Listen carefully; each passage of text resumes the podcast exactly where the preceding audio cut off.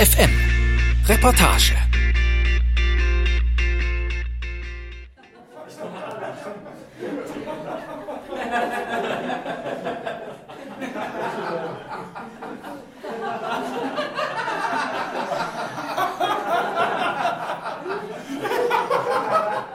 So oder so ähnlich muss sich Madan Kataria Anfang der 90er Jahre in Mumbai gefühlt haben. Er und seine Frau Majuri erzählten sich gegenseitig Witze, um sich zum Lachen zu bringen. Wozu?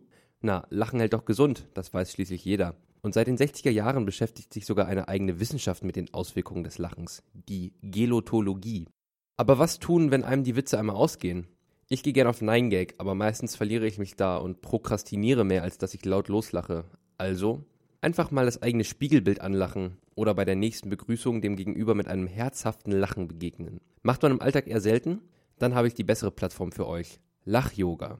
Als eine Mischung aus Atem- und Entspannungsübungen soll Lach-Yoga bei der Stressbewältigung und dem Stressabbau helfen. Darüber hinaus soll es die Gesundheit fördern. Durch das schnelle und intensive Ein- und Ausatmen beim Lachen gelangt mehr Sauerstoff ins Blut, der Puls erhöht sich und so wird der ganze Organismus besser durchblutet und mit Sauerstoff versorgt. Darüber hinaus werden beim Lachen 18 Muskelpartien beansprucht, hauptsächlich im Gesicht, aber auch im Bauchbereich. Zu Recht wird daher seit zwei Jahren im Hannoveraner Hochschulsport jedes Semester ein Lach-Yoga-Kurs angeboten. Um mir ein ungetrübtes eigenes Bild von diesem Trend machen zu können, habe ich einen dieser Kurse besucht und einfach mal mitgemacht. In meiner grünen Jogginghose stehe ich jetzt also in einem kleinen, mit Teppichboden ausgelegten Seminarraum am Moritzwinkel. Die Tische und Stühle sind sorgfältig an die Wände geschoben. Dort treffe ich Norbert Pittlik, den Leiter des Kurses und weitere fünf der insgesamt 22 angemeldeten Teilnehmer. Nach einer kurzen Begrüßungsrunde schaltet Norbert seine mobilen Boxen an und wir wackeln zu No Monkey durch den Raum zum Aufwärmen. Ich muss jetzt schon lachen. Das liegt aber in erster Linie an dem Song, den ich ziemlich witzig finde.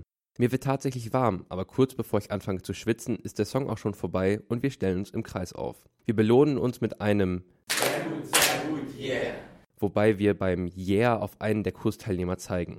Jetzt wollen wir aber mit Lachen anfangen und dazu starten wir imaginär in einen ganz normalen Tag. Nach dem Aufstehen schauen wir erstmal in den Spiegel. Und weil uns da so ein urkomisches Gesicht angrinst, müssen wir direkt anfangen, laut loszulachen. So etwa zwei Minuten lang, während wir wild durcheinander durch den Raum gehen und den anderen Kursteilnehmern unser witziges Gesicht zeigen. Auf Norberts Zeichen hören wir auf zu lachen und klatschen uns nacheinander ab. Es folgt eine Atemübung, in der wir uns nach vorne überbeugen, ausatmen, langsam durch die Nase einatmen, uns dabei aufrichten, ganz lang strecken, die Luft anhalten und die ganze Luft durch den Mund rauslassen und uns nach vorne fallen lassen. Das Ganze drei bis vier Mal. Dann geht's weiter mit dem lustigen Tag.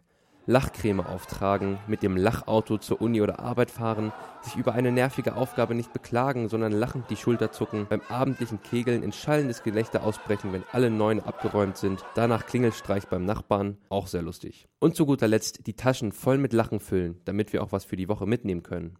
Alle Lachübungen werden unterbrochen von einer Klatsch und einer Atemübung, wie ich sie vorhin beschrieben habe. Anschließend breiten wir alle unsere mitgebrachten Decken auf dem Boden aus. Wir legen uns auf den Rücken, Köpfe in die Mitte, wo Norbert eine kleine pummelige Plüschkuh hinsetzt. Die Kuh ist nicht nur dick und süß, sie kann auch lachen.